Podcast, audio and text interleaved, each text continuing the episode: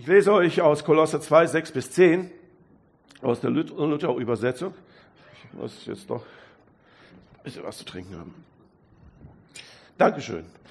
Ich habe vorher so einfach so reingegriffen in den äh, Kasten und habe Apfelschorle rausgeholt. Und Apfelschorle ist überhaupt nicht mein Ding. Geht gar nicht. So. Kolosser 2, 6 bis 10. Wie ihr nun angenommen habt den Herrn, Christ, äh, den Herrn Christus Jesus, so lebt auch in ihm. Verwurzelt und gegründet in ihm und fest im Glauben. Wie ihr gelehrt worden seid und voller Dankbarkeit. Seht zu, dass euch niemand einfange durch die Philosophie und Lehren trug, die der Überlieferung der Menschen und der Elemente der Welt folgen und nicht Christus.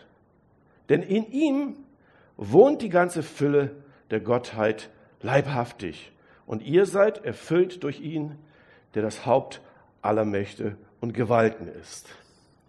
Bis dahin. Leben in Christus, in der Nachfolge. Und das ist mein erster Punkt, Nachfolge. Ähm, ich möchte euch einfach mit hineinnehmen in diese ersten Verse, wie ihr nun Jesus Christus angenommen habt. Vielleicht besser zu verstehen, wie ihr Christus angenommen habt. So lebt dann auch da so. Wir haben uns entschieden, Jesus Christus in unser Leben hineinzunehmen. Wir haben uns entschieden, Jesus nachzufolgen. Nicht irgendwo, wenn wir mal Zeit haben oder nicht irgendwie, wenn, es uns gerade passt, sondern wir haben eine Lebensentscheidung getroffen. Als ich eine Entscheidung getroffen habe für meine Frau, war natürlich einerseits mein Herz, bin verliebt und ich möchte mit ihr leben. Aber es war nicht eine Entscheidung, äh, eine Wochenendbeziehung oder nur, was weiß ich denn, dass ich jemand habe, der mir die Wäsche macht und kocht, äh, sondern es war eine, eine Entscheidung, sie in mein Leben voll zu integrieren. Auch wenn ich nicht mit allen zurechtkomme. Ich hatte so manchmal meine Mühe, meine Tagesabläufe, meine Lebensprozesse äh, bisschen umzustellen. Da ist ein Mensch, den ich in mein Leben reingelassen habe und da muss ich was ändern. Denn ich lebe ja nicht in dem Moment als ähm, Solist, als Solo, als wie so ein Alleinstehender und nutze halt die Vorteile, ähm, ja, einer Frau, die da noch dabei ist. Und genieße sozusagen die Vorzüge, aber die äh, Nachteile, die lehne ich ab und will die da nicht haben. Sehr egoistisches Konzept, was heutzutage oft auch gelebt wird und deswegen auch oft viele Scheidungen und Trennungen stattfinden, weil man sich selbst in der Beziehung lieber selbst verwirklicht, als äh, eine Einheit zu bilden. Ähm, als ich mich entschieden habe, war mir das auch bewusst, dass es eine Entscheidung ist, die in mein Leben eingreifen wird und mich verändern wird. Und das ist halt letztendlich etwas, was ähm, natürlich stattfinden muss, wenn zwei zusammenkommen und das Leben miteinander organisieren. In ähnlicher Weise und vielleicht noch viel intensiver ist das, wenn wir uns entscheiden für Jesus Christus. Wenn wir uns entschieden haben, wenn wir ihn angenommen haben als unseren Retter, als unseren Führer, als unseren ähm, Lebensstrategen, dann ist es auch wichtig, dass wir auch so leben. Dann ist es wichtig, dass wir sein, sein Wesen auch verinnerlichen und es ihm nachmachen, wie er gehandelt hat, auch wir äh, so leben und es auch äh, so umsetzen, wie er es auch getan hat. Wie hat er es getan? Wie hat Jesus gelebt? Er hat gelebt, dass er auf den anderen äh, geschaut hat, dass er ihn wertgeschätzt hat, dass er geachtet, dass er auf den anderen geachtet hat, dass er äh, äh, nicht seinen eigenen Vorteil gesucht hat und äh, diejenigen, die letzten Sonntag da waren und Tores Predigt gehört haben, äh, sie wissen halt und die haben mitgekriegt, wie Jesus auch seinen Dienst vorbereitet hat. Er hat ihn in der Beziehung zum Vater gelebt in der Kraft des Heiligen Geistes und sich zurückzunehmen, nicht in erster Linie das Himmelreich durchzudrücken, wie so eine ja, wie so eine, wie so eine kriegerische Aktion zu sagen, hey, jetzt kommt das Himmelreich auf, er, auf er, die Erde und ich werde euch zeigen, wie das funktioniert. Und es wird das gemacht, was ich sage. Nein, sondern in einer ganz anderen Art und Weise. Mit Liebe, mit, mit, mit Hingabe. Und das ist etwas, was wir tun sollen. Wir sollen ihm das nachmachen. Wir sollen ähm, diejenigen, die Jesus Christus angenommen haben, so leben, dass wir in ihm richtig fest verwurzelt sind, dass wir unerschütterlich sind, dass wir nicht unsere Zeiten oder unsere ähm, freien Räume nur dafür äh, teilweise in Anspruch nehmen, um Christus in unser Leben reinzulassen, sondern den ganzen Tag, unser ganzes Leben sozusagen äh, mit hinein bringen oder implementieren oder verbinden oder äh, es einfach mit ihm eins machen, so wie die Ehe in Wort Gottes steht, dass Mann und Frau eins werden, eine Einheit werden. Ich wünsche mir das und ich glaube, jeder von uns wünsche ich das auch, mit Gott, mit Jesus eine Einheit zu werden. Eine Einheit. In einer Einheit ist es nicht entscheidend, wer eine Entscheidung trifft. Man ist eine Einheit und man lebt in dieser Entscheidung. Dann ist es egal, ob ich eine Entscheidung treffe, was geschehen soll als nächster Schritt oder Jesus ihn trifft, weil wir sind in einer Einheit und leben in dieser Art und Weise. Aber ich muss wissen, dass ich in meiner Entscheidung nicht meinem Partner, mit dem ich verbunden bin, schädige oder ihn vernachlässige oder es zu seinem Nachteil tue. Das heißt, also ich treffe Entscheidungen und Jesus lässt mir Entscheidungen äh, oder lässt mich Entscheidungen treffen. Ich treffe Entscheidungen in seinem Verständnis. Ich nehme nicht überall mit, sozusagen, äh, du musst da einfach so mit, weil äh, mitgehangen, mitgefangen, äh, sondern ich treffe Entscheidungen auch in seinem Verständnis, nicht nur mit seinem Verständnis. Ich muss ihn ja nicht jedes Mal fragen, was meinst du, Herr? Sollten wir das machen? Nein, sondern ich darf auch, ich kann ja auch meine Frau natürlich fragen, was meinst du, Schatz, sollten wir das machen? Manchmal mache ich das, wenn wir irgendwas kaufen, Beispiel, sollten wir das kaufen? Und dann ist sie klug und weise und dann weiß sie, ob ich es brauche oder nicht. und wenn gut eine schlechte Stimmung ist, dann brauchen wir es nicht.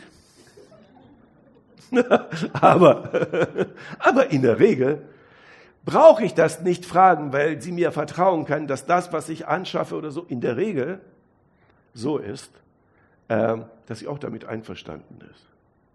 Und wenn nicht, dann gibt es einen Donnerwetter. Bei Jesus vielleicht nicht. Er lässt dich. Und er lässt deine Entscheidung treffen und wenn du das nicht in dieser Einheit, in der Verbundenheit mit ihm getroffen, wenn du nicht gelernt hast, ihn wahrzunehmen und in deinem Leben zu integrieren und du Entscheidungen triffst, dann wunder dich nicht, dass du für diese Entscheidung auch die Konsequenzen trägst. In die Entscheidung, wo du mit Jesus und da wirst du keinen Fehler machen. Wenn du dich mit Jesus verbündet hast und Entscheidungen triffst und die manchmal auch nicht richtig sind, dann wird Jesus dir helfen, dass diese Entscheidungen dir nicht zum Nachteil werden. Tust du das aber ohne ihn, ohne ihn überhaupt wahrzunehmen oder ohne ihn überhaupt integriert zu haben in deine Entscheidung oder äh, dich überhaupt äh, bei deinen Entscheidungen darüber Gedanken zu, äh, zu machen, äh, ist das auch für meinen Partner okay. Wenn du das tust, dann wird das auch eine Sache sein, die du auch alleine entscheiden wirst und auch alleine verantworten wirst. Und hier möchte ich euch einfach nur deutlich machen, äh, Seid Nachahmer Jesu. Lasst wirklich erstmal, lasst uns erstmal, wenn wir Bibel lesen, wenn wir Predigten hören, wenn wir in der äh, geistlichen Gemeinschaft mit Gott sind, dann lasst uns so viel wie möglich von ihm lernen, damit wir seine Nachahmer werden können. Wir müssen von Jesus lernen. Es geht nicht darum, um die Summe des Wissens sich anzueignen, dass ich Bibel lese, um die Geschichten zu kennen. Darum geht es ja gar nicht. Die meisten Geschichten kennen wir ja schon alle sondern es geht eigentlich darum, wenn ich die Bibel lese, was sagt sie mir? Wie lerne ich meinen Herrn kennen? Weil sie ist vielschichtig. Ich sage euch ja nichts Neues. Wenn ihr Bibel lest, dann wisst ihr, dass diese Geschichte, die ihr da gelesen habt, selten eine Geschichte ist, die ihr noch nie gehört habt. Oft habt ihr das entweder durch die Predigt oder schon mal gelesen oder so. Ihr habt diese Dinge schon, schon, schon gehört. Also vom Wissen her wisst ihr das. Oder viele von euch. Ich will nicht sagen alle. Aber interessant ist, dass die Bibel so vielschichtig ist, dass du jedes Mal, und du kannst ein, ein, ein, ein Bibeltext, du kannst ein Kapitel lesen, hundertmal, und du wirst hundertmal was Neues finden. Und es ist so vielschichtig, dass es einerseits dich intellektuell herausfordert, aber andererseits, es fordert dich auch in deinem Herzen. Es fordert dich in deiner Seele heraus, da, wo du, wo du fühlst, wo du, wo du, wo du Dinge einfach empfindest und wo du, wo du Freude oder, oder Zurechtweisung und Klarheit bekommen willst. Auf einmal ist das auch ein Stückweise ähm, das, was da drinnen steht. Oder dass, dass dein Geist erbaut wird. Und du sagst, ey, ich habe jetzt die Kraft, Dinge in Anspruch zu nehmen, zu beten im Namen Jesu. Und das sind die Dinge, das sind die Entscheidungen, die Jesus von uns erwartet. Wir wollen in Entscheidungen, äh, wir wollen Entscheidungen treffen in seinen Namen, mit ihm gemeinsam ein Werk Gottes auf dieser Erde zu schaffen. Das heißt, wir beten. Und, wir, und wenn wir beten, und das haben auch seine Jünger gesagt, wie sollen wir denn beten? Lehre uns beten, Herr. Und dann hat er uns das Vaterunser vermittelt. Aber was ist eigentlich dieses Vaterunser, ohne dass ich das jetzt eigentlich nochmal erklären muss oder, oder äh, hier zitieren muss? Was bedeutet es eigentlich? Jesus wollte eigentlich nur deutlich machen, zuerst muss die Einheit mit Gott geklärt sein. Zuerst muss deine Position mit Gott, zuerst muss deine Position in der Beziehung zu Gott oder zu Jesus erstmal geklärt sein. Die muss erstmal eine Basis sein. Alles andere ist aus dieser Basis heraus. Nicht unwichtig, es ist wichtig, aber es kann nur funktionieren, wenn, die, wenn der erste Punkt an der ersten Stelle ist. Zuerst Gott, zuerst Jesus, zuerst die Beziehung mit ihm, dann alles andere. Wenn das nicht da ist, dann hilft dir das alles andere nicht. Das möchte ich einfach als ersten Punkt in den Raum stellen. Der zweite Punkt ist, sei unbeirrt. Lass dich nicht von der Gesellschaft, von der Welt umformen. Lass dich nicht von Menschen auf einen falschen Weg führen. Und wir sind in der Gefahr. Wir sind in der Gefahr, dass wir falsch laufen, dass wir, und, dass wir, dass wir uns verirren, dass wir uns einreden lassen, alle möglichen Dinge, dass wir uns Coronavirus, was weiß ich denn, als, als, als die Pest des Jahrhunderts äh, äh, antun. Äh, wir, wir komme in, in Situationen hinein, wo ich denke, was geht denn hier eigentlich ab? Da werden, da werden Meinungen, Statistiken und was weiß ich denn was alles äh, weitergegeben. Da werden Bilder projiziert und es wird unheimlich viel äh, Blödsinn geredet. Aber das beeinflusst uns. Und wir kommen aus dieser Situation in so einen Irrweg hinein und es ist, es ist auch logisch, weil wir es nicht gewohnt sind ihr glaubt oder wir glauben manchmal, dass es, ja, dass es normal ist. Ist es nicht. Der Mensch ist nicht dafür geschaffen. Ich werde euch ein kleines Beispiel geben und zwar ist es nicht von mir. Ich weiß nicht, kennt ihr den äh, äh, Satiriker oder oder äh, ähm, äh, Dieter Nuhr? Er ist ja eigentlich so ein bisschen zynisch drauf oder sowas, sehr kritisch. Äh, ist nicht immer alles toll, was er erzählt. Aber eine Sache fand ich richtig gut und da möchte ich euch einfach bisschen längeres Video zeigen. Vielleicht ist es auch ein bisschen lustig, aber der Hintergrund ist gar nicht so lustig. Und da möchte ich euch mal ein bisschen mit hineinnehmen. Irgendjemand noch in Erinnerung, wie es früher war? Ja, früher äh, Ruß, dann Asbest in den Häusern, äh, Amalgam in Zähnen, dann gab's PCB, PVC, Dioxine, Furane, Apfelkorn und Asbach uralt. Das war ja widerlich. Ja. Da waren die Wohnräume teilweise mit Formaldehyd belastet. Wenn da einer starb und der wurde begraben, den können Sie heute ausbuddeln und an den Küchentisch setzen. Der ist besser als damals. Ja. Ja.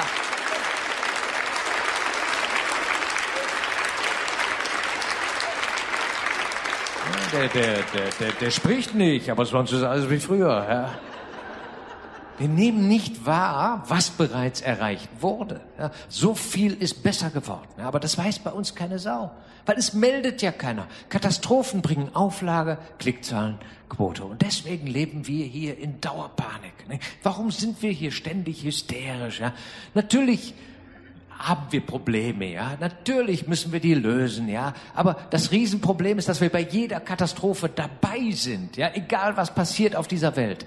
Man sieht ein Foto, meist sogar ein Film, und das darf man nicht vergessen. Was wir mit den Augen sehen, erscheint uns nah. Das haben wir in Millionen Jahren Evolution gelernt. Was wir sehen, ist in der Nähe, das sagt das Gehirn, ja, in Sichtweite, wie man so schön sagt. Und wir sehen heute alles, Krieg, Terror, Verbrechen, und irgendwann denkt man, überall sind Psychos, ich werde auch bald erschossen. Nein, die Mühe wird sich niemand machen. Machen Sie sich keine Sorgen. Ja. Warum also? Ja.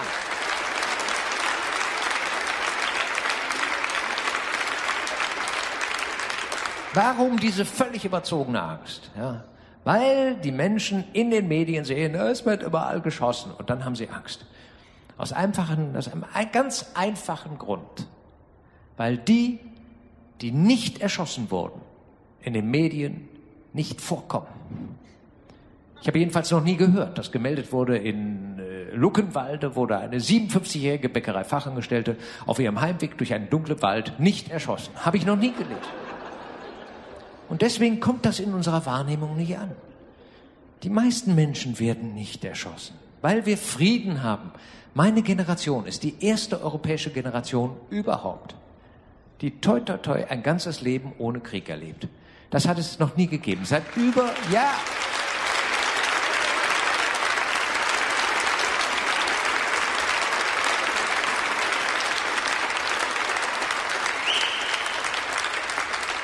Wir haben hier eine unglaubliche Friedensperiode. Seit über 70 Jahren ist Frieden in Mitteleuropa. Das hat es noch nie gegeben. Seit es hier Menschen gibt, haben sie sich gegenseitig massakriert. Und erst seit wir die europäische Gemeinschaft haben, ist es damit vorbei. Und übrigens auch nur innerhalb der EU. Schon am Rand wird es schwierig. Ukraine, Syrien, früher Jugoslawien. Inzwischen begreifen immer mehr Leute, dass das der Sinn der europäischen Gemeinschaft ist, der Sinn der ganzen Globalisierung, dass die Menschen Handel treiben und sich deshalb nicht erschießen einfach weil es dem Geschäft schadet, wenn man seine Kundschaft erschießt. Das ist eine sehr einfache Logik. Deshalb, ja,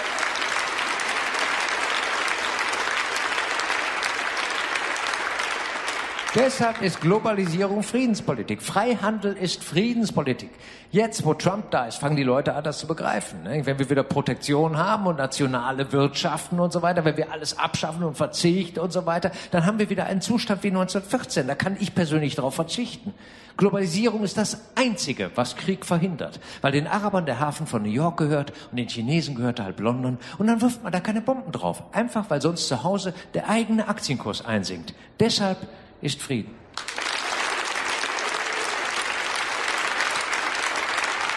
Wir haben seit über 70 Jahren Frieden. Aber wenn Sie in die Nachrichten gucken, da denken Sie, wir leben an der Front.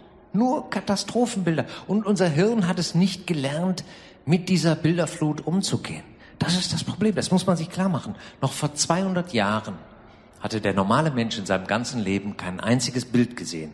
Außer den Bildern, die in seinem Dorf in der Kirche hingen. Ja, und heute haben wir überall Bilder, bewegte Bilder. Fast alle diese Bilder zeigen Unfälle, zeigen Kriege und deshalb sind wir paranoid, weil unser Hirn sagt, so ist die Welt. Aber so ist sie nicht. Es ist eine Täuschung, weil wir die Welt nicht mehr aus eigener Anschauung wahrnehmen, so wie früher. 95 Prozent unserer Weltwahrnehmung kam aus eigener Anschauung und Erzählungen von Freunden und Verwandten und so weiter. Heute kommen 95 Prozent aus den Medien und das darf man nicht vergessen. Die Medien zeigen ausschließlich die Abweichung vom Normalen, nur, nur was besonders ist, kommt in den Medien. Ne? Und wenn man die Welt dann durch die Medien wahrnimmt, sieht man immer nur die Abweichung vom Normalen. Und dann hält man irgendwann die Abweichung für die Normalität. Und dann ist man gaga. Ja? Und diesen Zustand haben wir erreicht.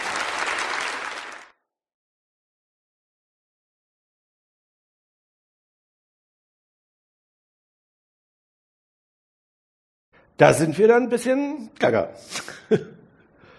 Ich hatte es ja gewusst, einfach ähm, diesen kleinen Abschnitt äh, rausgenommen, ähm, weil ich das einfach interessant finde, dass äh, nicht nur wir, sondern auch die Welt weiß, dass ähm, Medien Meinungen bilden, äh, in einer Art und Weise oder äh, heutzutage bestimmte Meinungen gebildet werden, Weltanschauungen gebildet äh, werden, einfach auf, auf eine Art und Weise, der äh, nicht auf Tatsachen basiert, sondern auch, auch auf, auf Dinge, die sich eigentlich nur äh, in einem kleinen Rahmen äh, bewegen. Also äh, in den Nachrichten kommen ja, oder du kommst ja überhaupt nur ins Fernsehen, wenn du was ganz Außerordentliches äh, geleistet oder gemacht hast. Du kommst nicht als normaler Mensch irgendwie, keine Ahnung, Alltagsle Alltagsleben, äh, interessiert doch keinen. Also, und diese, diese Abweichung äh, von der Normalität, die wird in unserer Gesellschaft immer mehr als Normalität gesehen. Diese, dieses, dieser Zustand, äh, dass wir uns sorgen um all diese Dinge, die eigentlich uns aber eigentlich gar nicht wirklich berühren. Und was passiert dann tatsächlich mit uns? Wir verlieren den Blick für die Realität, für das, was eigentlich tatsächlich ist. Und das sagt auch diese Bibelstelle und sagt, seht zu, dass euch niemand einfange durch die Philosophie und Lehren trug, die der Überlieferung der Menschen und der Elementen der Welt folgen und nicht Christus. Lasst euch nicht verführen durch, durch Meinungen dieser Welt, sondern lasst euch bewusst werden, dass Jesus Christus derjenige ist, und das rede ich ja zu uns als Gläubige, dass Jesus Christus der Weg und die Wahrheit ist. Und er ist das Leben. Nicht die Meinungen dieser Welt. Nicht die Nachrichten. Nicht Coronavirus oder nicht der Krieg irgendwo in Tampukistan da, irgendwo, was weiß ich wo. Hier, wo du bist, ist erstmal, da ist erstmal du. Und da ist Jesus in deiner Mitte. Und da entscheidet Gott selbst mit dir gemeinsam, was geschieht. Und er ist die Realität. Lass ihn deine Realität werden. Lass nicht äh, die fünf Prozent der unwahrscheinlichen Dinge in äh, äh, Realität werden, werden, sondern lass Jesus deine Realität werden. Versteht ihr, was ich meine? Lass, es, lass dich nicht von Medien und von Philosophen und von Menschen und von Wissenschaftlern dafür, dahin verführen, den mehr zu glauben als Jesus. Denn sie sind eine, eigentlich nur eine Minderheit. Das sind ja Statistiken, das sind ja Meinungen, das sind Vermutungen, das sind Dinge, die irgendwo hergeholt worden sind, um uns irgendwo Angst zu machen, damit sie irgendwo, also ein Wissenschaftler muss solche Dinge raushauen. Wie gefährlich es ist, äh, Ozonloch und, und, und Abgase und all diese Dinge. Das müssen sie machen, sonst hört ihnen keiner zu. Ich muss auch mal, dass ich muss auch euch vermitteln, dass Jesus Christus lebt und was weiß ich noch. Ich muss alles dafür tun, damit wir das aufnehmen. Nur ich weiß, dass in meiner Bibel steht, dass das Wort Gottes Leben ist. Dass Jesus Christus das Leben ist. Dass das Wort Gottes, das aus dem Mund oder aus eurem Mund ausgeht, Leben ist. Also ist es für mich nicht so dramatisch, das zu tun. Aber ich werde nicht versuchen, ihn größer zu machen, als er ist, weil das kann ich nicht. Er ist immer größer, als ich ihn auch erklären würde. Also somit habe ich da überhaupt kein Problem. Aber der Wissenschaftler oder der, der was weiß ich denn, äh, äh, Philosoph, der wird immer alles irgendwie in eine Statistik packen und wird euch sagen, was weiß ich denn, ja, keine Ahnung, der, die, die, die, die, die Partikelausstoß, was weiß ich denn, das wird, das wird euch, das wird euch töten, das wird euch äh, ganz furchtbar und das ist eigentlich ganz schlimm. Wenn du am Auspuff nuckelst, dann ja. Und wenn du da, was weiß ich denn, da, keine Ahnung, äh, äh, Asthmatiker bist, ja. Aber hab keine Angst vor diesen Dingen. Sie sind, du wirst nicht davon sterben. Du wirst vielleicht nicht deswegen länger leben.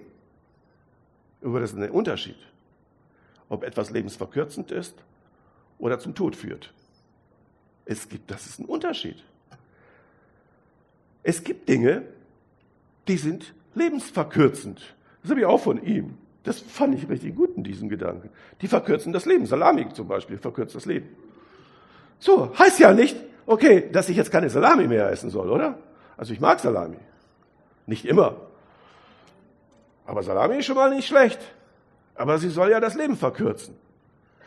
Klar. Ich meine, ich komme aus einer Generation, da hat man noch in den öffentlichen Räumen geraucht. Das weiß ich. Könnt ihr euch noch daran erinnern?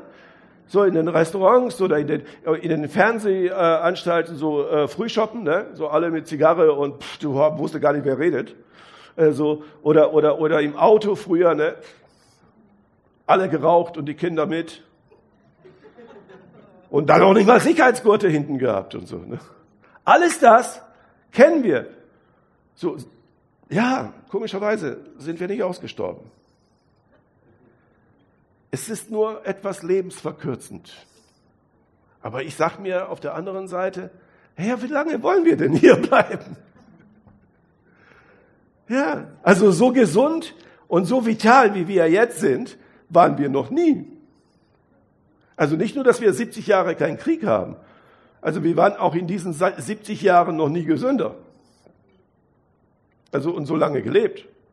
Also früher sind ja noch vor 150, 200 Jahren sind ja so, äh, äh, Michaela könnte das ja erklären oder sowas, sind die Leute an Weisheitszähnen gestorben. Ne? Das ist veraltert und so ins Gehirn, buff, tot. So. War tolle Zeit, ne? wer es mag. Ne? Also die schöne alte Zeit. Weiß nicht, wann das war? Ähm, meine, meine Mutter hat immer erzählt, ja, also früher war das alles so toll und so. Und, und, und als wir so nach dem Krieg, und dann hatten wir so Maisbrot gegessen und gesagt, das war toll. Ich so, ich habe Maisbrot gegessen, es schmeckt scheiße. es schmeckt nicht toll. Nicht wirklich, das kriegst du nicht runter. Es bleibt hier hängen, da musst, musst, du irgendwas noch dazu trinken oder sowas. Das bleibt einfach hier, das ist so schwer, äh, äh, so wie so ein Klumpen und, und, und das schmeckt nicht wirklich. Und dann habe ich gesagt, ja, war das denn so toll? Würdest du denn jetzt gerne wieder Maisbrot haben und sowas und weniger äh, normales Brot? Nee, nee, das will ich aber nicht. Aber wir stellen uns das so romantisch vor manchmal, aber das ist nicht die Wahrheit. Es ist nicht die Wahrheit. Wie gesagt, vor, wer kommt noch aus den äh, äh, 60ern oder sowas? Wer kennt sich an die Zeit erinnern? Hattet ihr warmes Wasser im Haus? Ja? Habt ihr, habt ihr gebadet? Habt ihr Geschwister gehabt? Wie viele haben denn in dem warmen Wasser gebadet? Ja, wie habt ihr es geschafft bis heute? Zu überleben? Mal, in den 60er, 50er, 60er Jahre, 50er Jahre, so Nachkriegszeit, da hat man alles aufgebaut. 60er Jahre musste man noch so, so, so eine Wanne, musste man erstmal das Wasser heiß machen, ne? das musste man ja erstmal heizen und sowas. Und bis du das dann warm gehabt hast und alle gebadet haben in dem Ding oder so. Und dann durftest du nicht der Jüngste sein. ja klar, lasst euch nicht, lasst euch nicht beirren. Uns geht's gut. Lasst euch nicht eure Meinung von irgendjemand aufzwingen. Uns geht's gut. Was wir brauchen, ist Jesus, nicht die Meinung der Welt. Wir brauchen nicht die Meinung der Philosophen oder was weiß ich denn, irgendwer der Wissenschaftler. Wir brauchen Jesus. Das soll unser Maßstab sein. Das soll derjenige sein, der uns führt und leitet. Und hier ist eigentlich gefragt, dass wir uns mit ihm verbinden. Der dritte Punkt ist, äh, mit denen ich abschließen will. Sei klug. Sei klug. Lass dich nicht von, von diesen Dingen beeinflussen. Sei klug. Jesus ist mächtiger als alle Katastrophen der Welt. Lass uns an Christus festhalten. Wenn wir die Verse weiterlesen, 9 und 10, dann steht da, denn ihm, denn in ihm wohnt die ganze Fülle der Gottheit leibhaftig. In Jesus Christus wohnt die Macht Gottes. In Jesus Christus ist Gott. Und Jesus Christus, und was heißt das? Und ihr seid erfüllt durch ihn, der das Haupt aller Mächte und Gewalten ist. Wir sind erfüllt. Das heißt, Gott ist in Jesus, Jesus ist in uns. Wow, das muss ich erstmal in meinen Kopf reinkriegen. Das muss ich erstmal, erstmal analysieren. Was bedeutet denn das? Also, die ganze Kraft Gottes, alles das, was Gott ausmacht, ist in Christus. Und Christus hat sich dir hingegeben und zu sagen, ich will mit dir Gemeinschaft haben. Ich will an deiner Seite sein. Ich will dir nicht ein, ein diktatorischer Gott sein, die, zu dem du immer kriechen musst und Opfer bringen musst und was weiß ich denn, was alles machen musst. Nein, ich will eine Symbiose mit dir äh, eingehen. Ich will dich, ich will mit dir in eine Verbindung sein, eine Einheit sein. Ich will eine Gemeinschaft haben, der, äh, der, die übernatürlich ist. Ich will mit dir, in dir, um dich herum äh, lebendig, leibhaftig sein. Ich will Wohnung bei dir machen. Ich will, dass das Reich Gottes auf die Erde, auf dich kommt. Das ist Gottes Absicht. Das will Jesus, dass du heute Morgen hörst. Er möchte, dass die Nachricht, die frohe Botschaft heute dich erreicht und sagt, glaube Gott, glaube fest daran, wozu du dich entschieden hast. Glaube und vertraue Gott. Du hast dich für Jesus entschieden, du hast gut daran getan. Und lass dich nicht davon abbringen. Lass die anderen Dinge nicht deinen Weg bestimmen.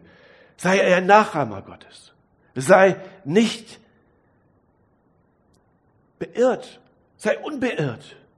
Sei klar in den Dingen. Jesus ist meine Kraft, ist mein Weg, ist mein Leben, ist derjenige, den ich vertraue.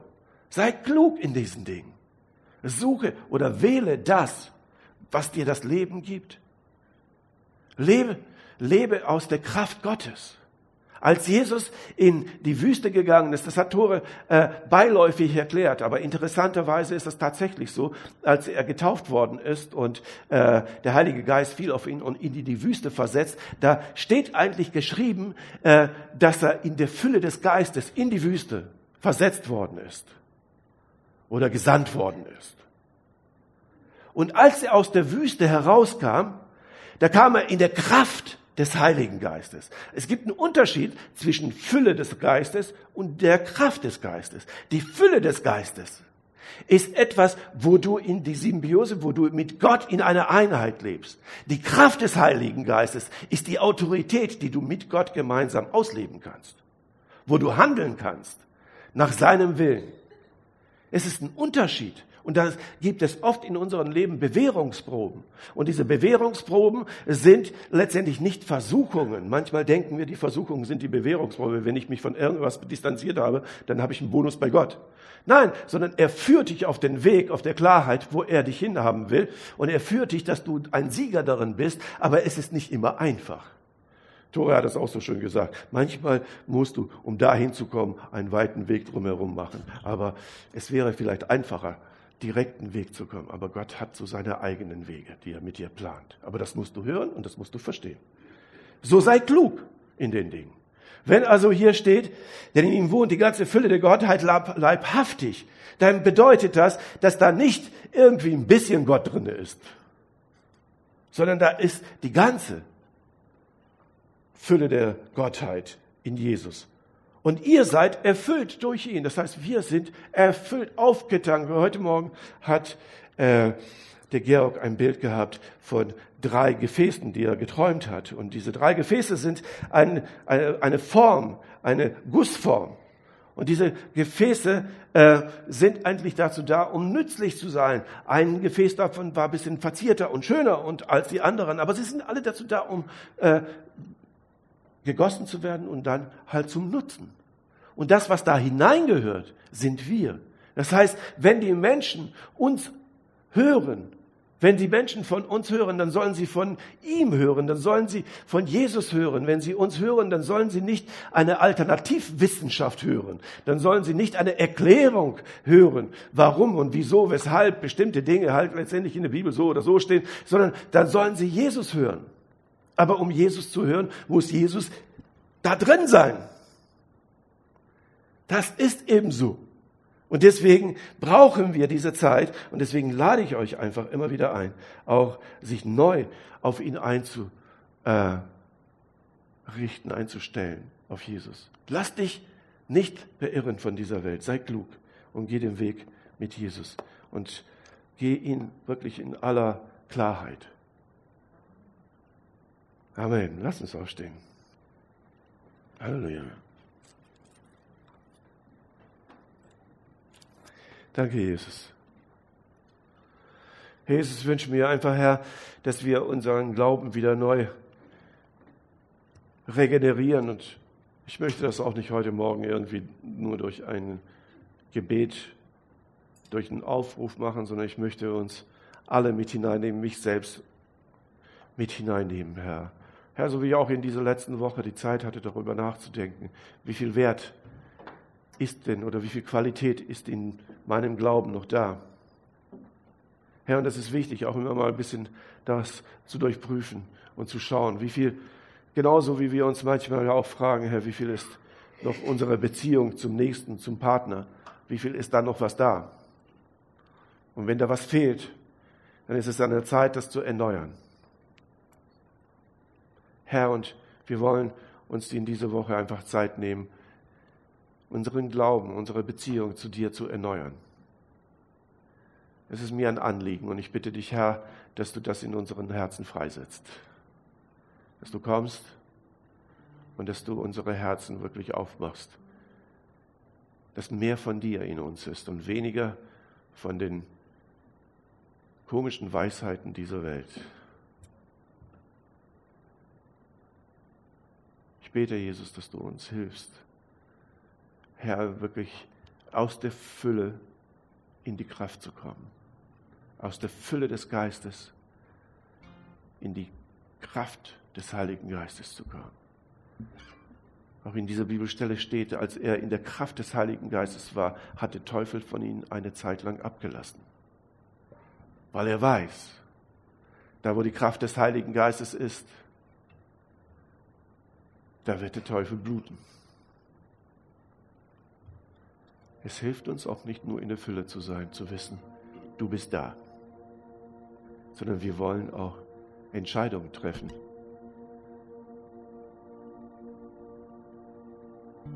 Entscheidungen treffen, die dir wichtig sind und uns auch. Danke, Jesus.